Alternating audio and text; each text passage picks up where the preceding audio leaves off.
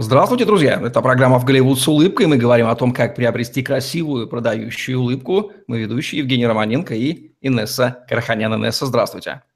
Здравствуйте, Евгений, здравствуйте, зрители. Инесса Караханян, стоматолог-ортодонт, выравнивает зубы, нормализует прикус, восстанавливает челюстную систему детей и взрослых. Более 8 лет ведет частную практику в стоматологических клиниках Москвы. Обучалась в Канаде, США, сертифицирована по современным методам лечения, наружным и внутренним брекетам, съемным капом, виртуальному планированию лечения. Свыше 500 пациентов с ее помощью уже приобрели красивую и здоровую улыбку.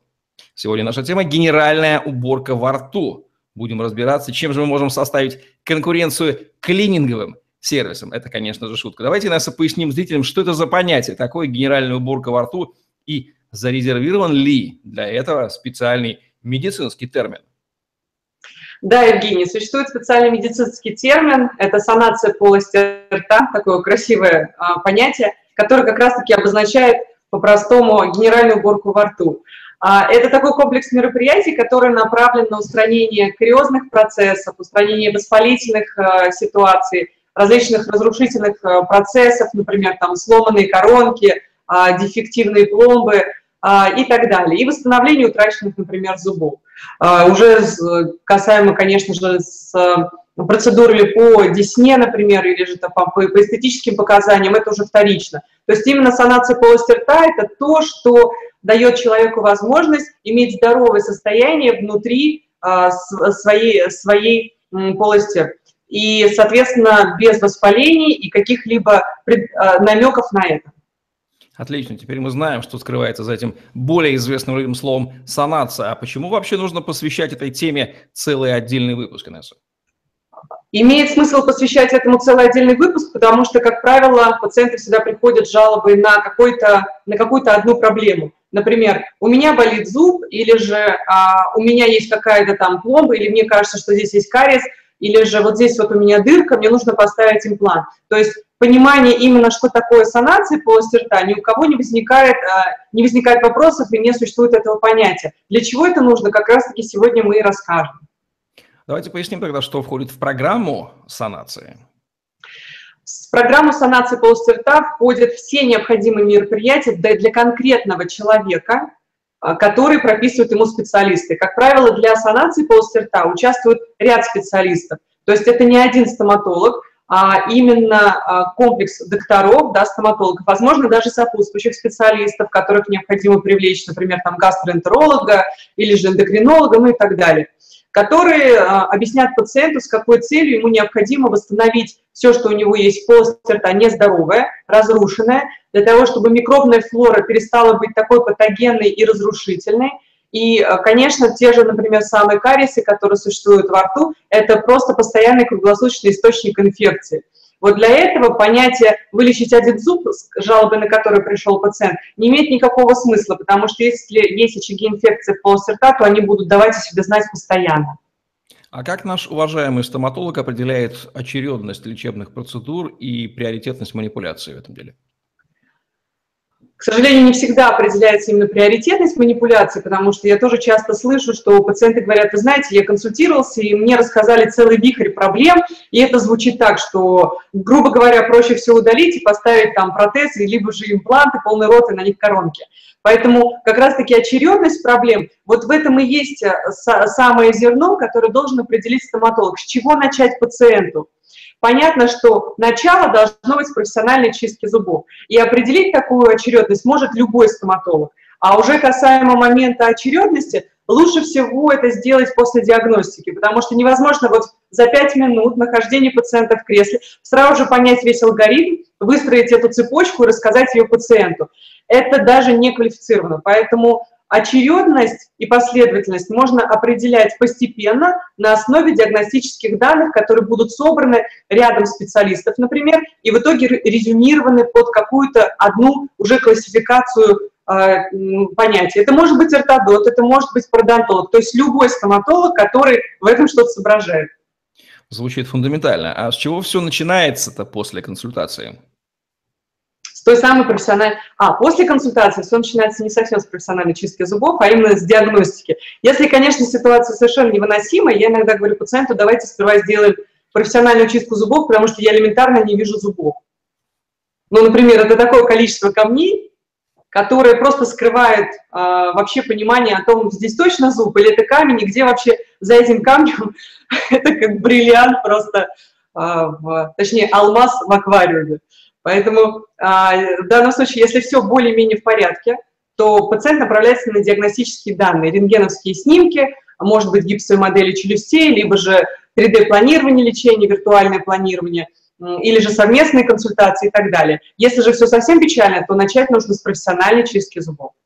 Вот так вот мы и выясняем, что, оказывается, стоматолог не столько стоматолог, сколько ювелир. Чтобы обнаружить бриллиант зуба клиента, ему надо очистить его от зубного камня для начала. Какой специалист составляет э, подробный план лечения? Чаще всего это доктора являются стоматологами общей практики. Они бывают на первичных приемах, то есть они принимают первичных пациентов, которые приходят в клинику на консультацию, и а, уже, соответственно, направляя на диагностические какие-то данные, составляют план лечения сообща с другими специалистами. А, как правило, конечно, там ни ортодонты, ни пародонтологи, ни ортобеды не являются первичными специалистами. Это просто врач общей практики, стоматолог общей практики. Влияет ли на санацию пол или возраст пациента? А, конечно, да, влияет и пол, и возраст, потому что, как правило, у мужчин ситуация всегда бывает более запущенная, чем у женщин, например. У взрослых мужчин она более сложная, чем у молодых.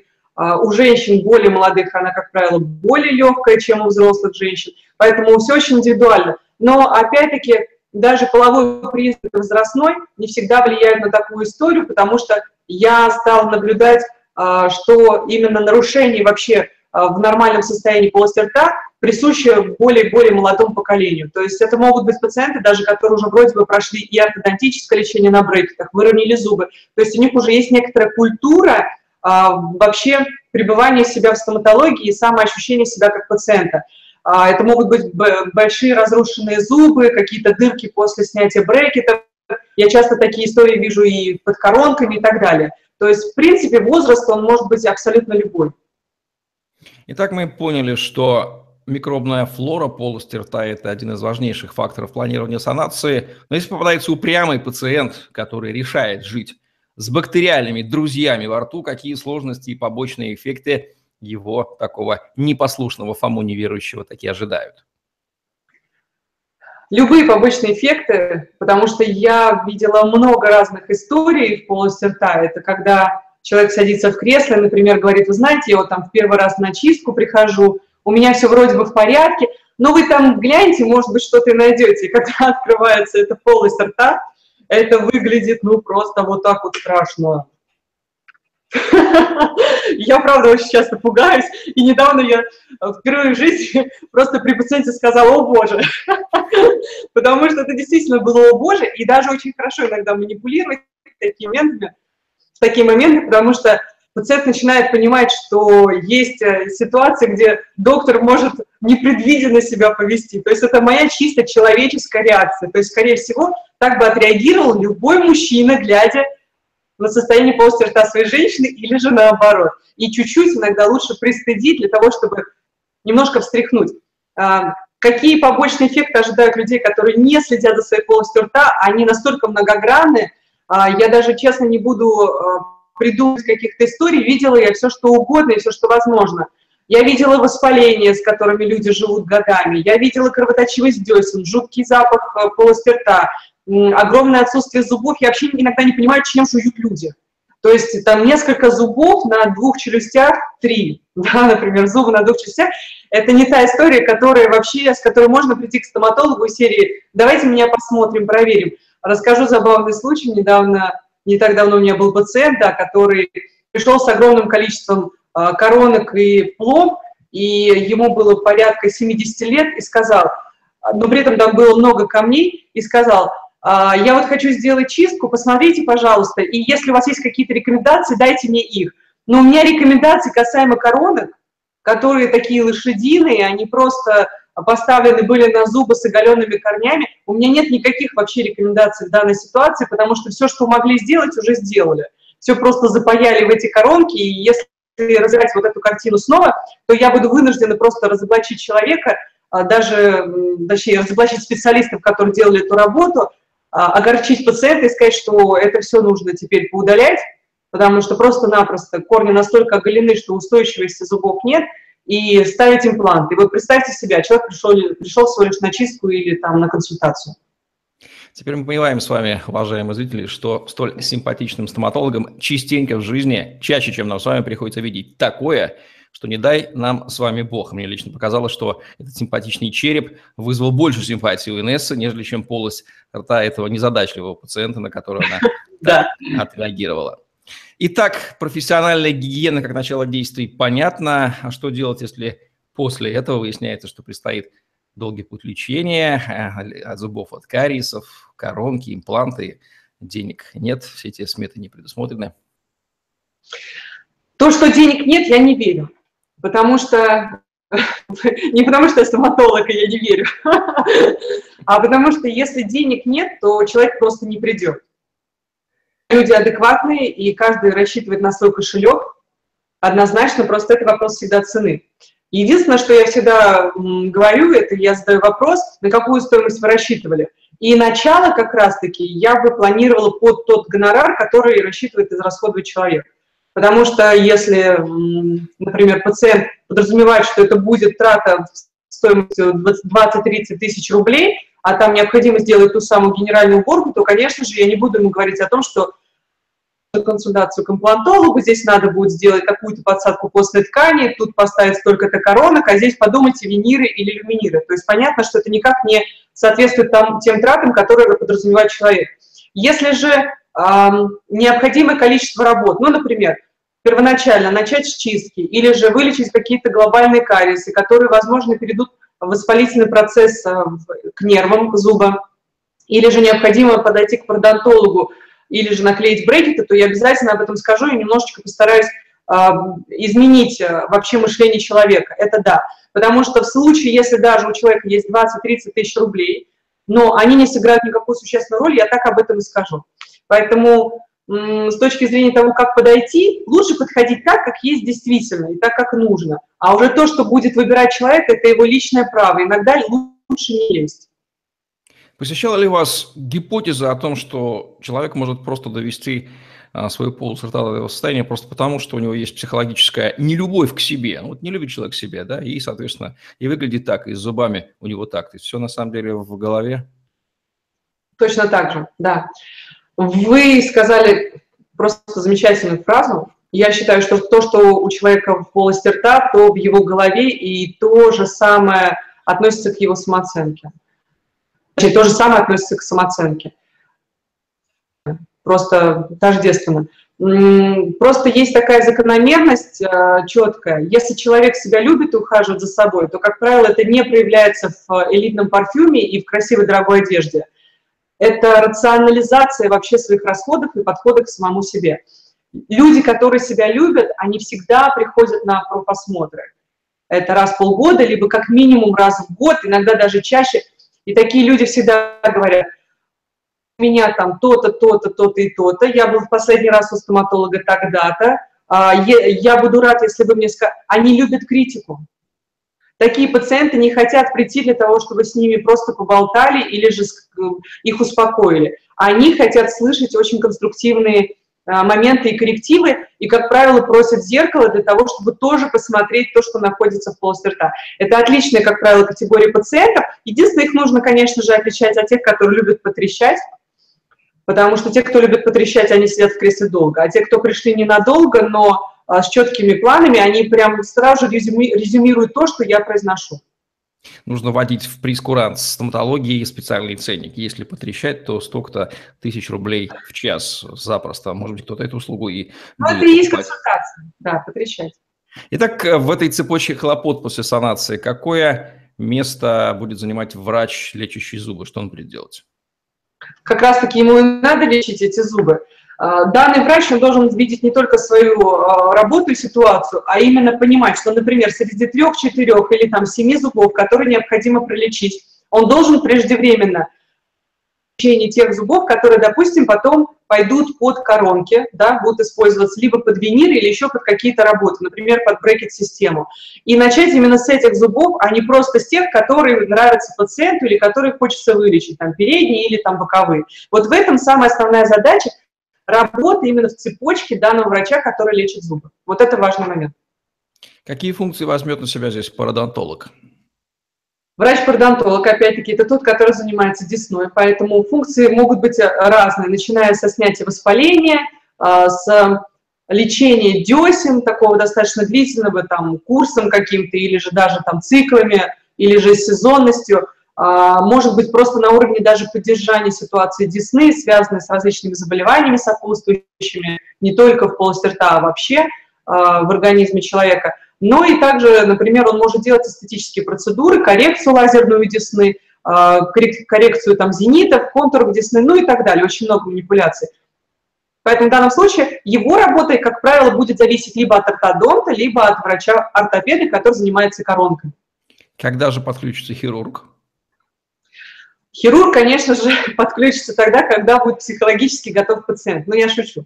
Потому что удаление зубов – это точно не то, с чего надо начинать лечение, как правило – за исключением острых случаев, когда действительно уже есть обострение воспаления, и нужно удалять зуб, и это мешает человеку жить, и с, с этой жалобой он пришел. В других случаях удаление я всегда оставляю и рекомендую оставлять на случай начала просто лечения зубов, а потом уже очень плавненько между делом записать пациента на удаление зубомудрости, который будет попадать на выходные дни, на какие-то, может быть, там а, праздничные моменты, либо же перед отпуском, допустим. Вот это лучше всего сделать, когда пациент уже расслабится, то есть такой психологический трюк нужно использовать. Музыкант на букву О, ортопед, какую скрипку сыграет в этой комплексной работе? Ортопед играет очень важную скрипку, зачастую даже важнее, чем ортодонт, вот в такой комплексной истории. Он, скорее всего, как правило, бывает заключительным доктором, но при этом участвует во всех этих этапах и на тех же самых работах, которые мы сейчас озвучили, терапевта, а, ортодонта, пародонтолога, хирурга и так далее. То есть, как правило, если что, то все шишки на ортопеде, потому что запротезирует зубы он, виниры поставит ортопед, и если вдруг что-то, какие-то моменты жалобы или еще как-то, то пациент приходит, как правило, к нему. Это, это то есть такая внешняя оболочка уже зубов, которая сделана ортопедом итогово, а вся остальная вот скажем так, скрытая работа, она была проведена другими специалистами. Поэтому приходит к ортопеду, и здесь ортопед несет очень такую большую миссию на себе, сделать не только красиво и правильно, но и при этом еще и все, что необходимо поставить и сделать, э, сделать на именно здоровые зубы и на правильно пролеченные зубы. Вот это важно. Ортодонт наклеит брекеты, и все это время работа будет стоять до окончания лечения? Нет, конечно, работа не будет стоять. Здесь интересные бывают моменты, когда можно и финансово, и с психологической точки зрения дать человеку комфорт, пациенту, и разграничить лечение зубов, просто именно растянуть их на весь курс лечения а, на брекет-системе. То есть пока а, пациент выравнивает зубы, например, нормализует свой прикус, те кариесы, которые либо оголяются, то есть раскрываются во время лечения на брекетах, а, можно постепенно начинать лечить, это раз. Об этом всегда я, например, как ортодонт говорю на этапе лечения. То есть меня не интересуют только брекеты, если я вижу сопутствующие какие-то проблемы, которые возникают. Либо же они уже были, но мы их оставили а, несколько на позднее время, то, конечно же, постепенно я их подключаю, все время напоминаю пациенту, что, помните, мы планировали вылечить этот зуб тогда-то приблизительно. Так вот, уже можно лечить. И я даю пациенту возможность самому записаться на лечение, например, зуба или там, на удаление кон- конкретного зуба тогда, когда именно он посчитает нужным. Но напоминать об этом я обязательно буду. Бывает ли такое, что приходится менять ход дальнейших действий? Конечно, бывает и такое, что меня, приходится менять ход дальнейших действий. Чаще всего это касается не только там беременных, например, женщин, которые вдруг, здравствуйте, и вот э, я в положении, и это очень классная новость для всех, конечно – но, как правило, не для хирурга, которому нужно было удалять зубы, не для ортодонта, не для ортопеда. То есть это классная новость для самого пациента. Потому что все анестезии, какие-то более обширные мероприятия процедуры, к сожалению, приходится отложить из-за из невозможности реализовать тот самый намеченный план действий. Поэтому я рекомендую людям, которые планируют такие события в своей жизни, всегда их все-таки планировать в этом комплексном лечении. Это прям даже мог бы быть отдельный пункт.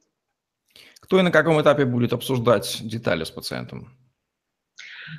Детали с пациентом на разных этапах обсуждают разные специалисты. Даже у нас бывают такие забавные случаи, когда доктор, а, коллега, например, проходит мимо, видит, что пациента этого мы уже консультировали, и она или он заходит в кабинет и начинает говорить, здравствуйте, как вы поживаете, как дела, а, в общем, о том, о сём, и говорят, вы помните, мы собирались вот это вот сделать, вы помните, все отлично, хорошо, все, до свидания, все прекрасно. То есть на разных этапах это может быть в шуточной форме, в форме приветствия, а, в форме такой достаточно семейности, или же в форме заботы, или же настоятельно уже рекомендации. А, ортопед, соответственно, иногда бывает тоже меняет свой план лечения, потому что он видит разные моменты с корректировкой прикуса уже на брекет-системе. И, например, говорит, а давайте вот на этом этапе мы сделаем пробные пломбы, которые восстановят, там, восстановят утраченные, например, бугры зубов.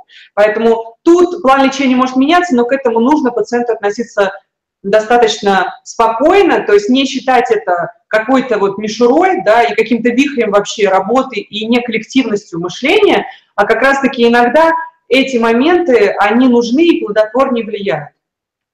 Итак, что делать, если составленный комплекс работы вдруг пошел не в ту сторону, вот как вы сказали, забеременела пациентка или обнаружили заболевания, несовместимые с дальнейшим лечением, требующие переключения внимания зубов?